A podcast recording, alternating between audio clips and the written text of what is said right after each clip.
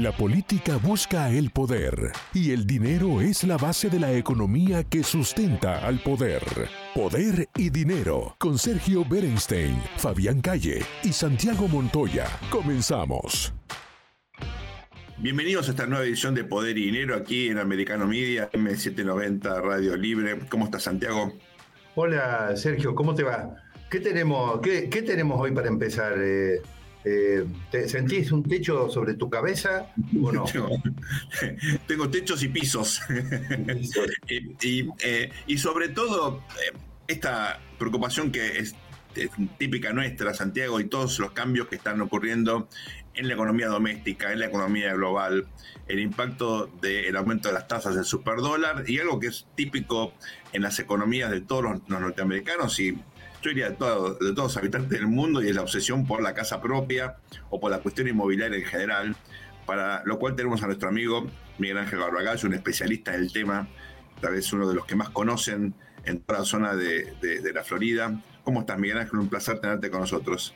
¿Qué tal? ¿Cómo están, muchachos? Buenas tardes. Hola, Miguel Ángel, ¿cómo estás? Pero, Sergio, vos sabés que dándole la bienvenida a nuestro querido especialista en temas de real estate, Miguel Ángel Barragalo, yo tengo una duda. Eh, ¿Tenemos que tomar como eh, síntoma del estado del mercado inmobiliario en la Florida el hecho de que Miguel Ángel se haya ido a, Doha para... ¿Cómo, no estar en Doha estos días, no? lo más lindo que, lo más lindo que yo, yo volé después que Argentina jugó el último partido, con lo cual eh, tenía bastante, el riesgo bastante alto fue de viaje Claro, claro, tomaste riesgos en volar. Bueno, de todas maneras te queda eh, todavía también la chance de, apoyar a los Estados Unidos, que también por Supuesto, Por supuesto. Eh, habíamos quedado un tema pendiente, si recuerdan, que era un compromiso que tomé, que era tratar de identificar algunos parámetros objetivos que nos permitan identificar eh, esa duda que todos tenemos, a ver qué está pasando con el mercado inmobiliario. Para eso eh, les propongo perder eh, dos minutos en tratando de entender la lógica de lo que voy a plantear. Yo voy a plantear dos situaciones. Una que es la situación del mercado en Miami-Dade County como un approach local específico focalizado y un approach general con índices, los, los parámetros que utiliza Wall Street para medir el mercado inmobiliario nacional.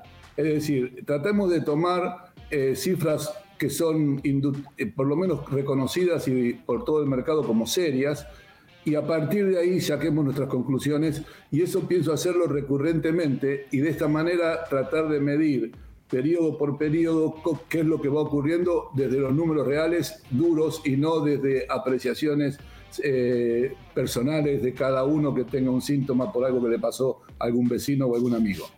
Entonces, esa es un poco la idea. Para eso arrancamos con eh, Miami-Dade County y nos vamos a, referir a, la National Association of Realtors, al, chapter local de la, NAR, que está en, que está en Miami-Dade, y, y vamos a tomar tres o cuatro medidas que son las que vamos a ir siguiendo el número de, casas a la venta, que, que, el número de casas a la venta para octubre del 2022 es de 12.871, que es el que vamos a seguir.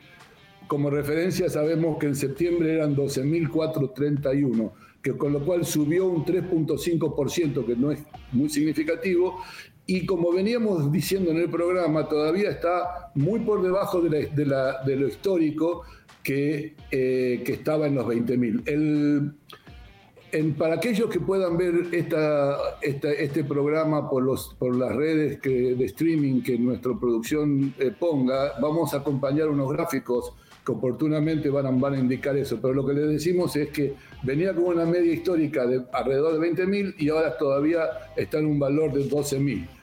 Eh, es decir, que estamos hablando de una que si bien se está incrementando, todavía está muy por debajo de la media. Después tenemos el segundo factor que vamos a analizar, que es el número de casas vendidas. Digamos, y acá hay una diferencia sustancial, porque el número de casas vendidas del mes de octubre fue de 1.532 frente al de septiembre, que es de 1937. Quiere decir que ahí hay un 20% de diferencia entre los closing de un mes a otro y ese es uno de los factores que vamos a seguir más de cerca. A ver efectivamente si se va acumulando inventario o, no y si se va vendiendo o no. Después el tercer punto que es interesante analizar es el precio de venta efectivo frente al precio que se pedía para la venta, lo que sería asking price versus sold price. Ese es un valor que te indica qué es lo que está pasando. 979 propiedades se vendieron under asking price, es decir, por debajo del precio. 241 sobre el precio. Quiere decir que eh, se dio vuelta a este parámetro. Lo que estaba pasando en Miami en el último año, año y medio, era que vos ponías una propiedad, listabas una propiedad y te pasaban ofertas sobre el valor listado. Ahora ya está, está tornándose un mercado más normalizado y de ahí surgen dos grafiquitos que vamos a acompañar para aquellos que lo vean, que dice que el mercado, si bien está estándar, se está tornando un buyer's market. Es decir, que el, mercado actual tiene la fisonomía de un buyer's market. Para cerrar, el último índice que vamos a seguir midiendo eh, periódicamente es el índice del desempleo, que para mí el desempleo es el que coordina el, tema de la, de la, marca recesiva que puede haber en el, en el país y el desempleo sigue con ratios bajos y bajando todavía en Miami-Dade.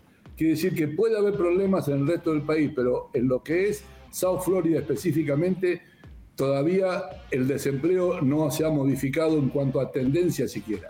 Eh, estimado Miguel Ángel, en este punto de desempleo, para continuar el, tu análisis en futuras eh, participaciones tuyas, que desde ya estás comprometido eh, a tenerlas, te sugiero abrirlo un nivel más abajo al tema del desempleo. Precisamente hemos estado analizando con Sergio un fenómeno que viene que ya empezó a ocurrir en la última medición de empleo, que es el hecho de que se está manteniendo el desempleo bajo, pero la composición del empleo está variando desde empleos en principio de mayor calidad a empleos de menos calidad, posiblemente vinculados a menores expectativas de ingresos, no sé si presentes, por lo menos futuros. Entonces ahí, ahí en la composición del empleo podrías tener eh, un desafío, a pesar de que en Florida, por supuesto, las políticas de gobernador de Santis, tratando de amortiguar los efectos de las políticas económicas de, no, muy afortunadas, en mi opinión, del gobierno del presidente Biden, tienen un impacto, pero no se puede desde un Estado cambiar el rumbo de una política económica nacional, ¿no es cierto? Recordemos, este es un, excelente punto, Santiago. independientemente de eso, yo no soy un experto en análisis eh, como ustedes. En ese sentido, mi visión trata de ser lo más eh, objetiva posible dentro de lo inmobiliario. Y el parámetro de empleo para mí es importante y más con la observación de ustedes va a dar, va a dar todavía un, poco más. Gracias por la por la, por la, por la observación. Es, con estos parámetros nosotros vamos a terminar lo que sería la parte de Miami-Dade y vamos a seguir estos, estos puntos por delante. Mi visión hoy sigue siendo similar. Solo los, los, inmuebles que están sufriendo más son aquellos que se habían sobrevaluado artificialmente. El mercado en sí mismo como naturaleza, como mercado, como, como ente, como organismo, está todavía con la misma, con la misma eh, fortaleza o robustez con que estaba. No se ha modificado. Está sufriendo un poquito, está, está sintiendo, pero fundamentalmente basado en... Y lo mejor que le podría pasar al mercado sería que eso pase así, que pase por lo que estaba mal, que se ponga bien digamos, que, que, que trate de normalizarse en lo correcto. Pero lo veremos en los próximos y sucesivos análisis. Ahora les, ahora les pasaría el de Core Logic, que es el, análisis nacional que les hacía referencia, que acá vamos a ser muy breves. El Core Logic es una, es una medida que usa eh, toda la industria americana específicamente para los Real Estate Investment Trust, que son medidas que son realmente bastante objetivas porque se basa la inversión de Wall Street en ellas. Eh, fundamentalmente hemos, hemos sacado, hay, hay, tres formas de medir eh, el core logic. Uno que es para todo el mercado, otro que es para 10 ciudades, otro para 20 ciudades. Digamos, como, como uno lo quiere analizar dependiendo, dependiendo de lo que vaya quedando. a donde quiera llegar con su, con su análisis. Nosotros estamos analizando eh, el ranking de áreas metropolitanas, por ejemplo, y Miami está por, lo que sería el área de Miami, está por encima de todo el resto de Estados Unidos, está con un 25.6% de incremento año tras año frente al máximo que tuvo el resto de lo que se compara, que es la zona de Phoenix o, o, Las Vegas, que está en el 13%. Es el doble del segundo, del segundo que le sigue, eh, en las ciudades más prósperas de Estados Unidos. Esto, por supuesto, se va a ver afectado y, y, se va, y, lo vamos a ir siguiendo como un, como un factor adicional. De contracara, vamos a indicar el factor de riesgo de mercado, que se llama MRI que es un factor de, riesgo de mercado donde marca las ciudades que están en el tope inferior, digamos que están con más riesgos de precios de declinación. Y entre ellas hay una sola de la Florida, que es la zona de Destin, Florida, en la zona del Panhandle, que tiene, está incluida en, este, en estas cinco eh, que uno no quisiera estar. El, el, resto son dos de Washington, tres de Washington y una de Oregon. Quiere decir que... nos quedamos sin tiempo justo en uno de los gráficos más interesantes para expandirlo un poquito en el análisis, Sergio, de los que eh, maneja Miguel Ángel, que es esto de los riesgos de la baja de precios de propiedades. Me parece que esto nos revela también bastante que quiero ver con Miguel Ángel en qué medida responden a tendencias del mercado inmobiliario y en qué medida reflejan crisis económica. Pero nos quedamos sin tiempo, ¿te parece que vayamos a una pausa y volvemos enseguida con más poder y dinero? Así es, no se vayan, en un ratito estamos de vuelta con ustedes. En breve regresamos con Poder y Dinero, junto a Sergio Berenstein, Fabián Calle y Santiago Montoya, por Americano.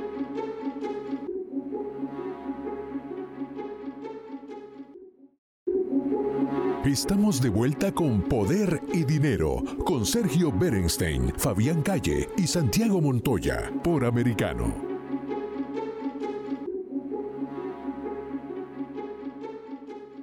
Bienvenidos a este nuevo bloque de Poder y Dinero aquí en Americano Media, M790 Radio Libre. Santiago, seguimos charlando con nuestro amigo Miguel Ángel Barbagalo eh, sobre la cuestión del mercado real estate, que es fascinante. Eh, a todos nos interesa, a todos nos preocupa, nos ocupa.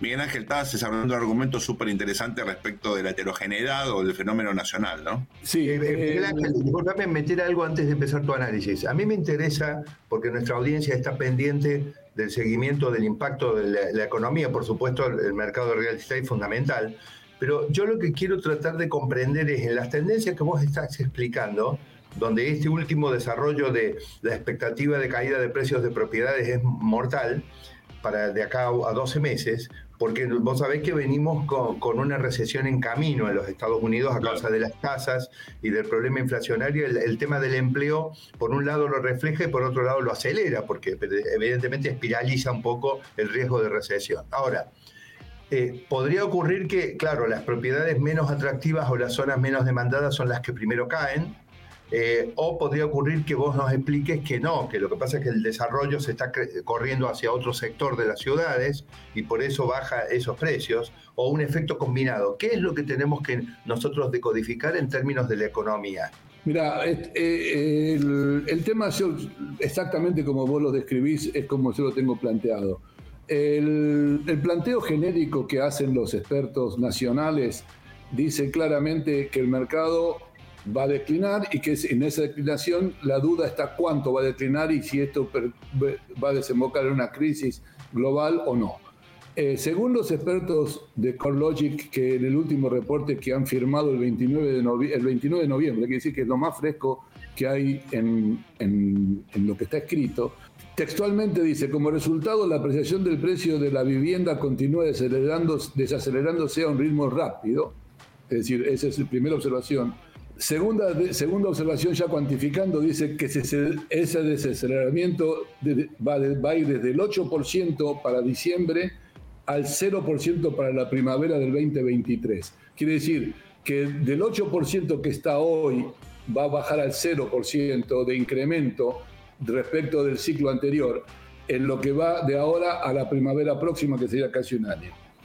y consecuentemente dice, los mercados más asequibles son los que están siendo más afectados por la, disminución del poder adquisitivo de los compradores. Y aquí es donde viene el tema que se liga con el incremento de la tasa de interés y el, freno, de la, freno de la cuota.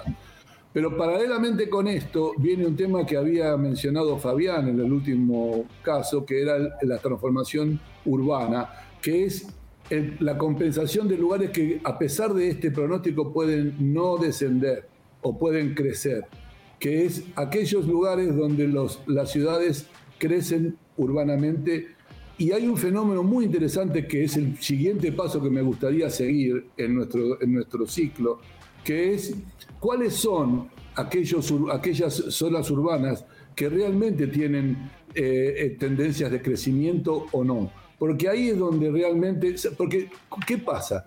Eh, lo, que está, lo que está pidiendo la sociedad moderna es una nueva forma de vivir. Los jóvenes, los millennials, los matrimonios más chicos, quieren, además de tener buenos colegios y de tener las infraestructuras típicas, ahora buscan otro elemento más que algunos centros urbanos no lo dan.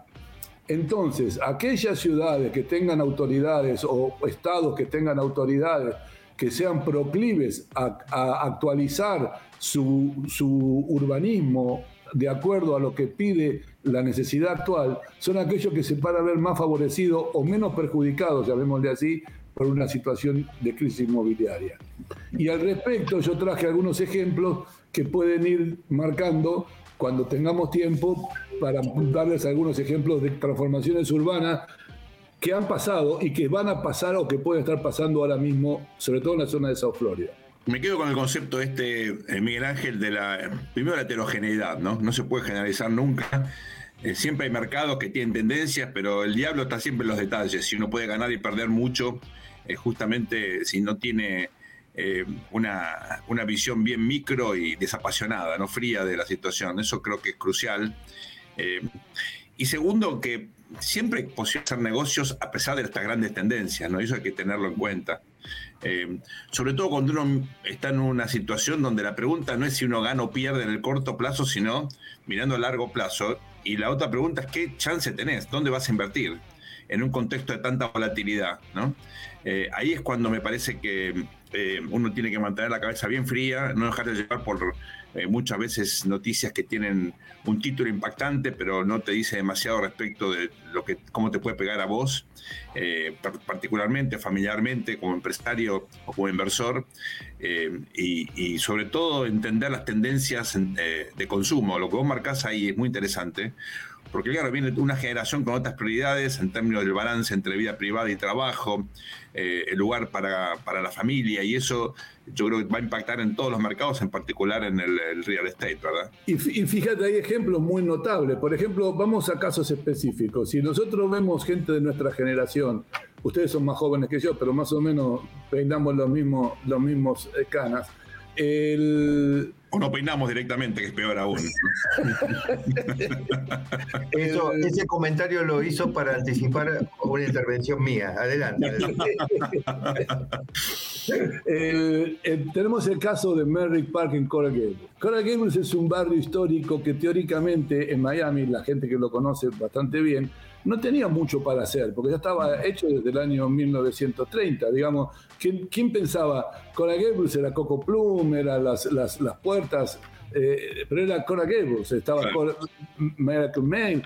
Pero sin embargo, vos fíjate qué interesante, en el límite de Coral Gables con Ciudad de Miami, que era una zona semi-industrial de talleres y de warehouses en la década del 90, hoy es Merrick Park y no solo que se hizo Mary Park, porque mirá qué interesante para asociarlo a lo que pasa hoy. Y te vamos a poner otros ejemplos en el próximo programa, pero me, gustaría profundizar este para que sirva como ejemplo. Mary Park nace, llamémosle, en los principios de los 2000 como, como concepto. Y, luego que nace Mary Park se desarrolla la, la mayor crisis inmobiliaria. En medio, quiere decir que teóricamente algo similar le pasó a, Midtown, que también sería otro ejemplo. Pero cuando el concepto estuvo bien concebido inicialmente y por desarrollistas que tengan la capacidad y la permanencia en el negocio suficiente como para, para que las cosas sigan prevaleciendo, hoy es lo que es y se ha desarrollado un polo urbano extraordinario de apartment buildings, de, de rental buildings, de high-end rental buildings, alrededor de las estaciones del Metro Rail, encima con muy buena comunicación con downtown y, el aeropuerto, etcétera, que realmente cambió lo que antes era una zona de talleres e industria donde estaban incluso las, agencias de autos más reconocidas porque era el lugar más barato de Miami.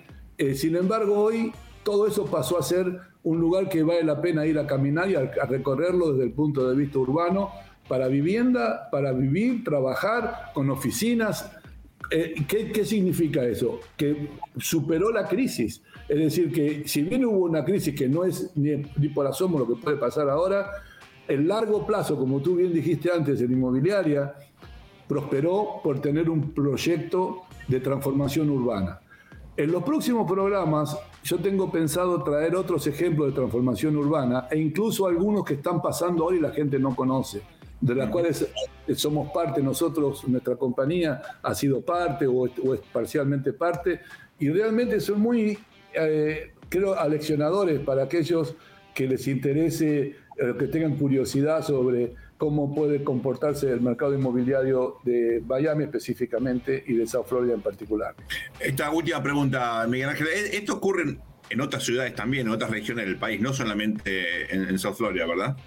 Exacto. Por ejemplo, nosotros estamos trabajando en otro proyecto en Atlanta, en la zona, de, en la zona del, nor, del norte, del, suburbano norte, en la zona que se denomina Alfareta o North Fulton, que es una zona muy interesante donde nosotros hemos hablado con la ciudad de Milton, que es una pequeña municipalidad de esa zona, para hacer un cambio un cambio drástico en un edificio nuestro que es, de, es, un, es un parque de dos edificios grandes de oficina y quedan como todavía 10 acres por desarrollar y le hemos propuesto construirle un recreation center para la ciudad y nosotros hacer, hacer sé que tenemos poco tiempo, lo termino cortito, hacer eh, locales y vivienda, pero lo cuento en detalle la próxima. Em, Miguel Ángel, como ya efectivamente nos quedamos sin tiempo, pero vos sabés que eh, Sergio Bernstein hace un momento eh, pasó una, una, información sobre la crisis en el Fondo de Inversión para Desarrollo Real Estate Blackstone limitando los retiros, digamos, ¿no? O sea, esta es una situación que ya no podemos desarrollar ahora, pero que me gustaría tener tu opinión en futuras entrevistas sobre si puede afectar en alguna medida el, mercado inmobiliario en los Estados Unidos. Y bueno, quedamos sin tiempo, Sergio. Un abrazo grande, Miguel Ángel, como siempre, súper agradecidos. Ha sido un placer. Me... Diego, volvemos en un ratito, luego esta breve pausa. Muchas gracias. Buenas tardes. En breve regresamos con Poder y Dinero junto a Sergio Berenstein, Fabián Calle y Santiago Montoya por Americano.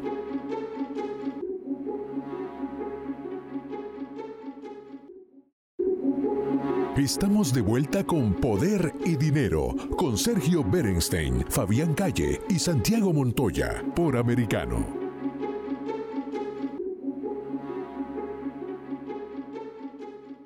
Bienvenidos a un nuevo bloque de Poder y Dinero. Y hoy tenemos eh, nuevamente a nuestra invitada, una de las columnistas eh, más jóvenes que ha participado en alguna otra ocasión aquí en Poder y Dinero eh, y que tiene algunos planteos sorprendentes. Se trata de Estefanía Bargardi. Es ella es analista internacional, trabaja en áreas de consultoría y de investigación.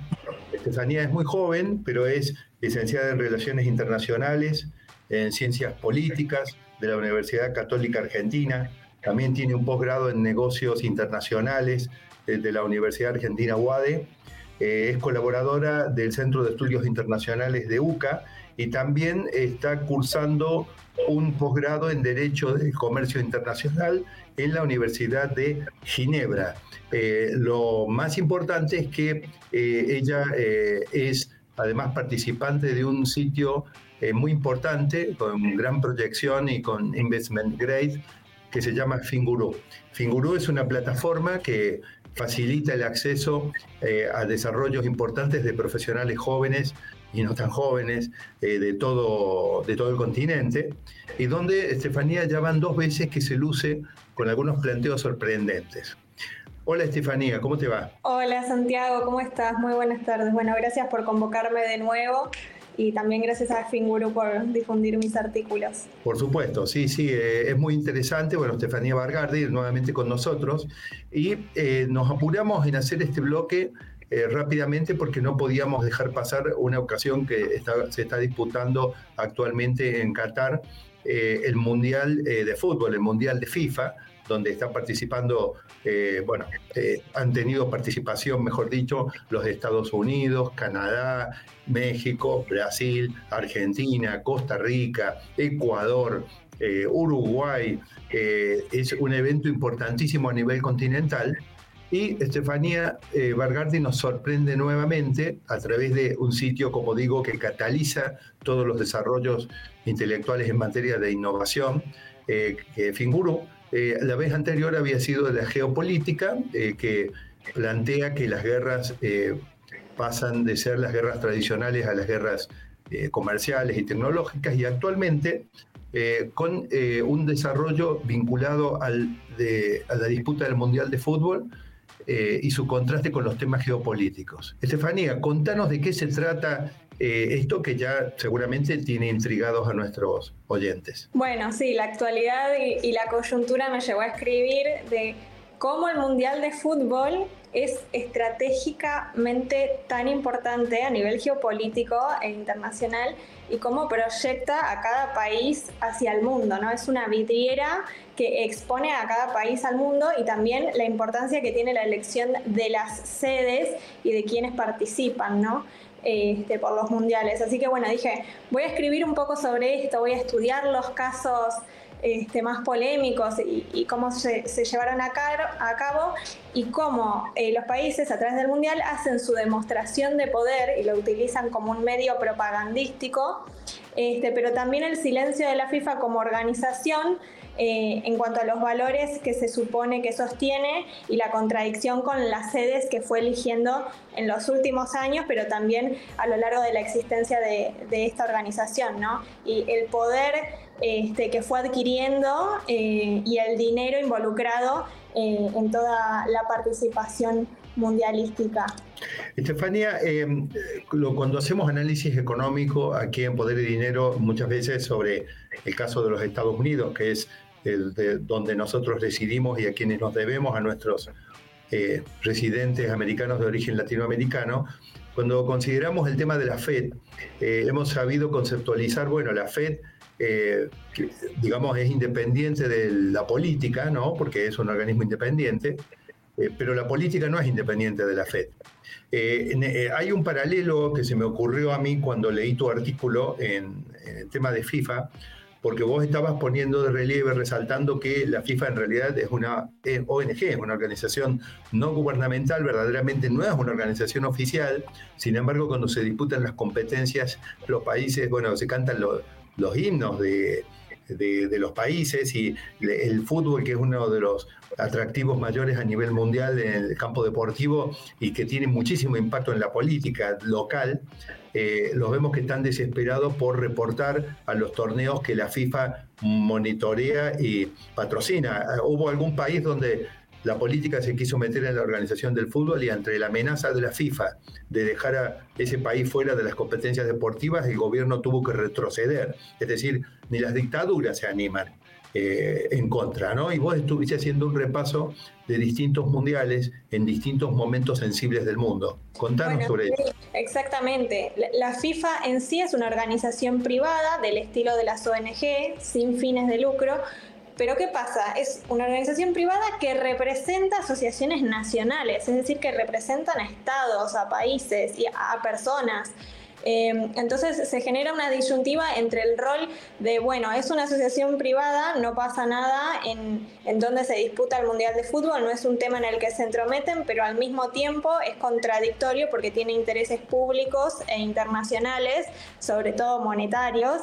Em, de todos los recursos que se recaudan eh, a lo largo de un mundial, ya sea los que se destinan a la sede para la construcción de estadios, infraestructura, transporte y demás, Em, así como también eh, todos los ingresos indirectos que se producen a través de un mundial, ya sea eh, las marcas, los consumos, el turismo que se genera también para ir a ver a todos los partidos y eh, la responsabilidad que va adquiriendo la FIFA en, bueno, vamos a llevar a cabo un mundial a determinada región o país, pero que va en contra de los valores de la democracia, Em, de la transparencia, los derechos humanos y demás. Y de hecho en este Mundial de Qatar eso fue muy cuestionado, eh, ¿no? Y de hecho el, régimen no es eh, una democracia y sin embargo eh, cuando uno mira el estatuto, el mismo la página de la FIFA, ellos transmiten como un valor la, transparencia, la gobernabilidad y la democracia dentro de su organización. Eh, ¿verdad? Mm.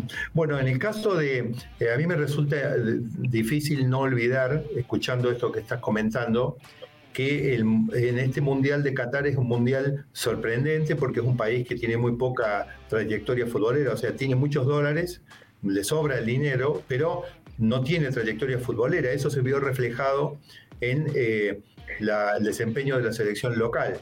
Es la primera vez que resulta eliminado un organizador sin siquiera haber sacado un punto en un torneo, ¿no? Eh, está claro que eso fue plata, digamos.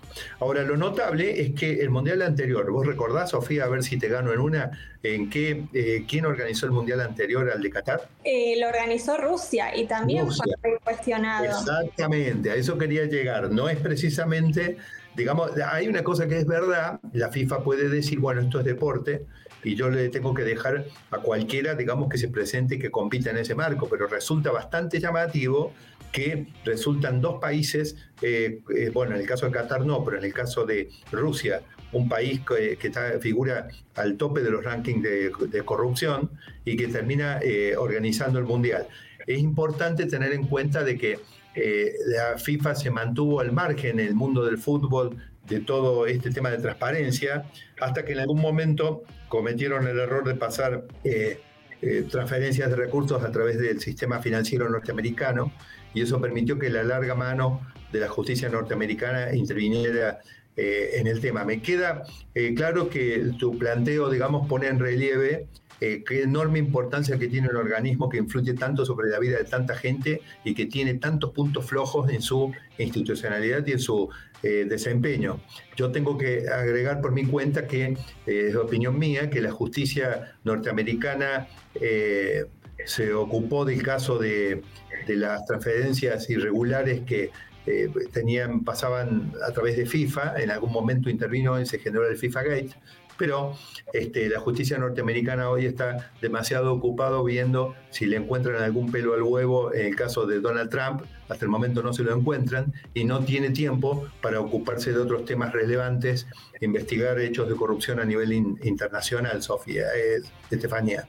Eh, bueno, nosotros en realidad vamos eh, terminando el tiempo de este bloque, pero creo que cumplimos totalmente con aprovechar la oportunidad de, tomar tu, nota con otra vez, con un planteo sorprendente como en la ocasión anterior, eh, de presentar una voz eh, joven con una persona tan preparada como vos a nuestra audiencia eh, y respecto a un tema que le interesa, yo diría, a la enorme mayoría de nuestra audiencia de origen latinoamericano.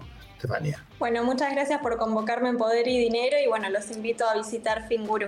Así, así va a ser, nosotros estamos atentos a eso, sabemos la importancia del sitio, también sabemos que viene creciendo espectacularmente y que eh, tiene investment grade, así que esto es algo que seguimos con mucha atención. Esperamos tenerte eh, pronto otra vez, así como a otro de los, de los mentores en realidad del, sitio, que es Gustavo Amaturo, con sus enfoques novedosos y sorprendentes. Muchas gracias, Estefanía Vargardi, aquí en Poder y Dinero. Vamos a un corte y volvemos muy pronto.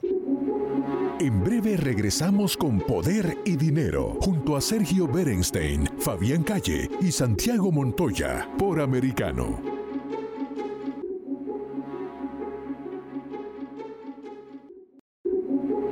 Estamos de vuelta con Poder y Dinero, con Sergio Berenstein, Fabián Calle y Santiago Montoya, por Americano.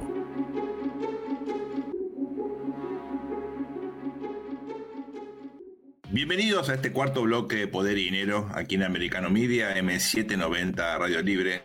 Santiago, hoy eh, hemos tenido un programa donde tocamos dos temas obviamente eh, muy, muy importantes. Como siempre, seguimos la cuestión del mercado real estate con nuestro amigo Regalo. Eh, y vos tuviste la oportunidad, en particular, de charlar profunda con, con Estefanía de cuestiones geopolíticas. Déjame, en principio, darte una, una impresión general, ¿no? Eh, vivimos en un mundo tan complejo, tan ambiguo, tan cambiante, que nos obliga siempre a ser eh, cuidadosos a la hora de las generalizaciones, ¿no? Porque uno dice, bueno, con el, mercado real estate, sí, pero. Y siempre tenés alguna zona o algún mercado en particular, algún nicho al cual le va bien. Eh, esto nos obliga naturalmente a, antes de opinar, bueno, juntar información, eh, reflexionar a fondo y entender donde, que siempre, más allá de la tendencia, hay alguna observación en particular que te dice mucho sobre cuestiones específicas. ¿no? Esto es algo que los que hicimos alguna esa investigación conocemos, pero tal vez el público en general no se, deja llevar por la corriente y no tiene en cuenta que hay que ser muy cuidadoso, muy puntilloso y siempre hay oportunidades que hay que eh, aprovechar.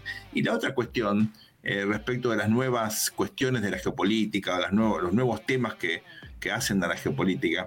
Yo creo que ahí, eh, mirándolo en perspectiva, ¿no? Estamos en una nueva realidad en materia de lo que implica seguridad, ¿no? Antes la seguridad nacional o internacional tenía un conjunto de temas más o menos acotados y hoy, la verdad, ¿no? Uno mira los microchips, los semiconductores, ¿pueden ser vistos desde la perspectiva de la seguridad? Sí, bueno, eh, las cadenas de abastecimiento pueden ser vistas desde el punto de vista de la seguridad, sí.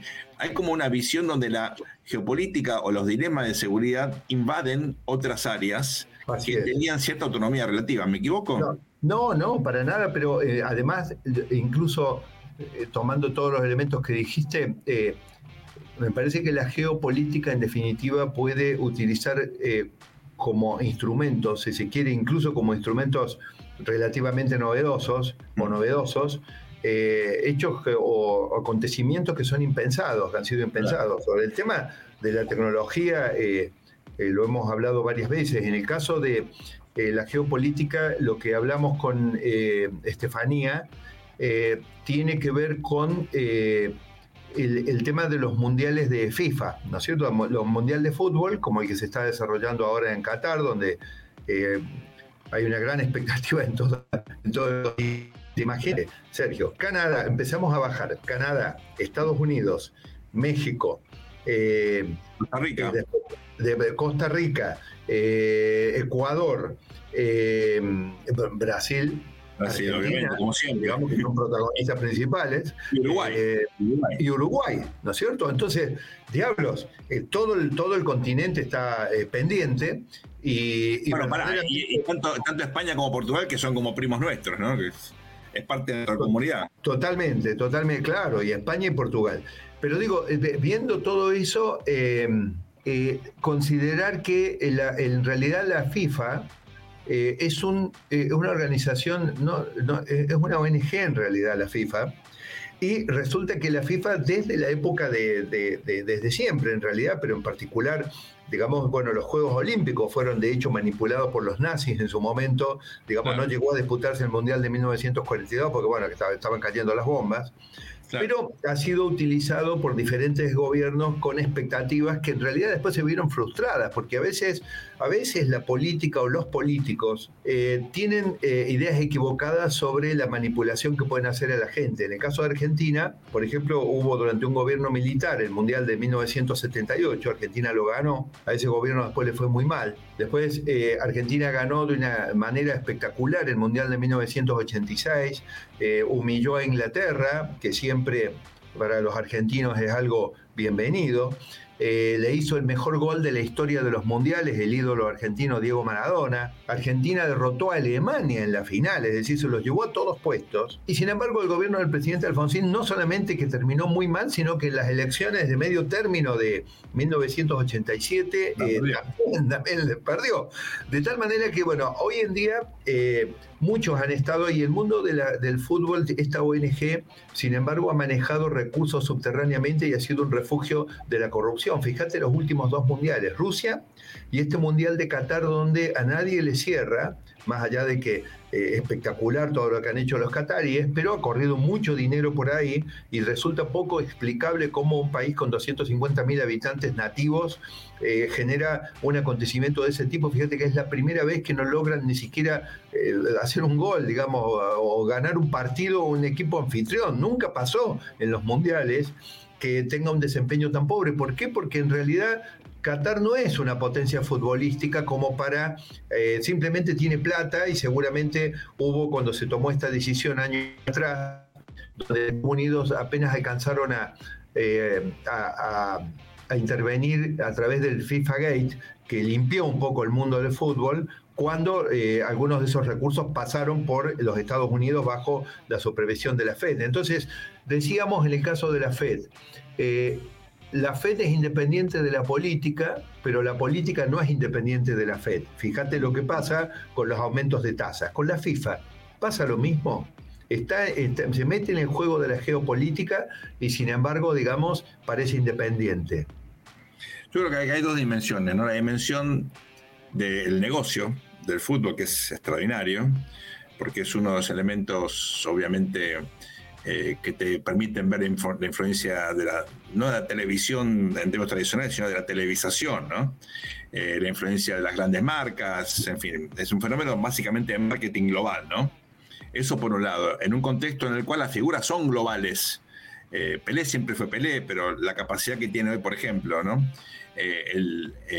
un habitante de Bangladesh o de Indonesia, de ver televisión en tiempo real y tener de ídolos a, a Messi, a Neymar, a Ronaldo, bueno, incomparable con lo, que era el mundo en la década del 70. La globalización también globaliza las corrientes de consumo. Y, a los Estados Unidos, porque los Estados Unidos no tenían ninguna cultura de lo que le llaman soccer. Y ahora, mira que Estados Unidos ha armado un muy buen equipo. Estados Unidos me parece va camino realmente a ser este, una, una potencia futbolística más en el mundo, ¿no? No sé si tanto como... Déjame ahí un pie de página, porque en Estados Unidos el soccer se convirtió en uno de los deportes predilectos, eh, sobre todo porque es un deporte, si bien tiene contacto, mucho menos que, por ejemplo, el fútbol americano, el básquetbol o, incluso el béisbol. No hace falta tener eh, una altura determinada, un peso determinado, cualquiera lo puede jugar. Eh, eso lo decís en contra mía, ¿no es cierto? no, no. no, no, lo digo porque la verdad la democratización del fútbol eh, o, la, apertura del mercado para el fútbol en Estados Unidos tiene que ver sobre todo con... Pero, pero fíjate, fíjate, Sergio, yo lo vi jugar al Cosmos. Cosmos... Sí, en los 70 es eso. Sí, pero eh, a ver, ya reflejaba una decisión. Alguien en Estados Unidos estaba impulsando eso, porque vos lo tenías a Beckenbauer, a Pelé. Yo lo vi jugar a Pelé Ahora lo quieren llevar a Messi. bueno, Maradona había otras cuestiones que impidieron eso, pero. por supuesto. Eh, pero, pero ten en cuenta que el fútbol femenino en Estados Unidos siempre fue vanguardista, siempre fue uno de los mejores equipos del mundo. Eh, yo tuve la suerte de ir a la Universidad de North Carolina, donde el equipo de, soccer, de fútbol femenino, siempre fue de los mejores y he visto partidos extraordinarios donde las mujeres, yo te aseguro, juegan mucho mejor que los hombres. Eh, son más rápidas, pasionales, tienen una capacidad enorme técnica. Ahora se ve es más común ver mujeres jugando al fútbol, en esa época no era tan común, pero también el fútbol masculino mejoró muchísimo, ¿no? Eh, a nivel universitario tenés equipos de élite, ¿no? La Universidad de Maryland, por ejemplo, eh, la Universidad de Indiana también tiene un gran equipo. Uno ve la, final del torneo de la NCAA y ves equipos de enorme pero, Pero entonces, Sergio, mirá que todo eso, por más que Estados Unidos tenga todo el poder que quieras, vos sabés el poder de la FIFA. la FIFA ha llegado al punto que cuando eh, digamos, un país, eh, un, dictador se quiere meter en su asociación de fútbol, si es que no está arreglado por abajo, digamos, con las autoridades de FIFA, se desafilia y la población inmediatamente lincha a todos los dirigentes, porque todos los clubes de ese país dejan de participar en los torneos, eso, eh, ese equipo no puede, país no puede aspirar a ir al mundial, al próximo mundial. O sea, eh, ¿hasta cuándo va a llegar esa hegemonía de FIFA? Eh, imagínate Estados Unidos un día diciéndole a la FIFA, no, usted queda suspendido porque ¿Por qué le tiran un tomahawk a la FIFA? ¿Qué, qué, pasaría en este caso? No, eso puede, ocurrir perfectamente, puede haber transformaciones organizacionales, ¿no? La FIFA es una organización del siglo XX, estamos en otra dinámica ahora. Eh, Santi, nos quedamos sin, sin tiempo, pero si te parece bien, podemos armar un programa específico sobre lo que significa hoy el negocio del fútbol en el mundo, eh, la televisación, el impacto que esto tiene eh, también en la política. Hay un presidente, George Weah, de, Liberia, que tiene un hijo jugando en la selección de Estados Unidos y fue un gran jugador de fútbol. No sé, ¿te acuerdas?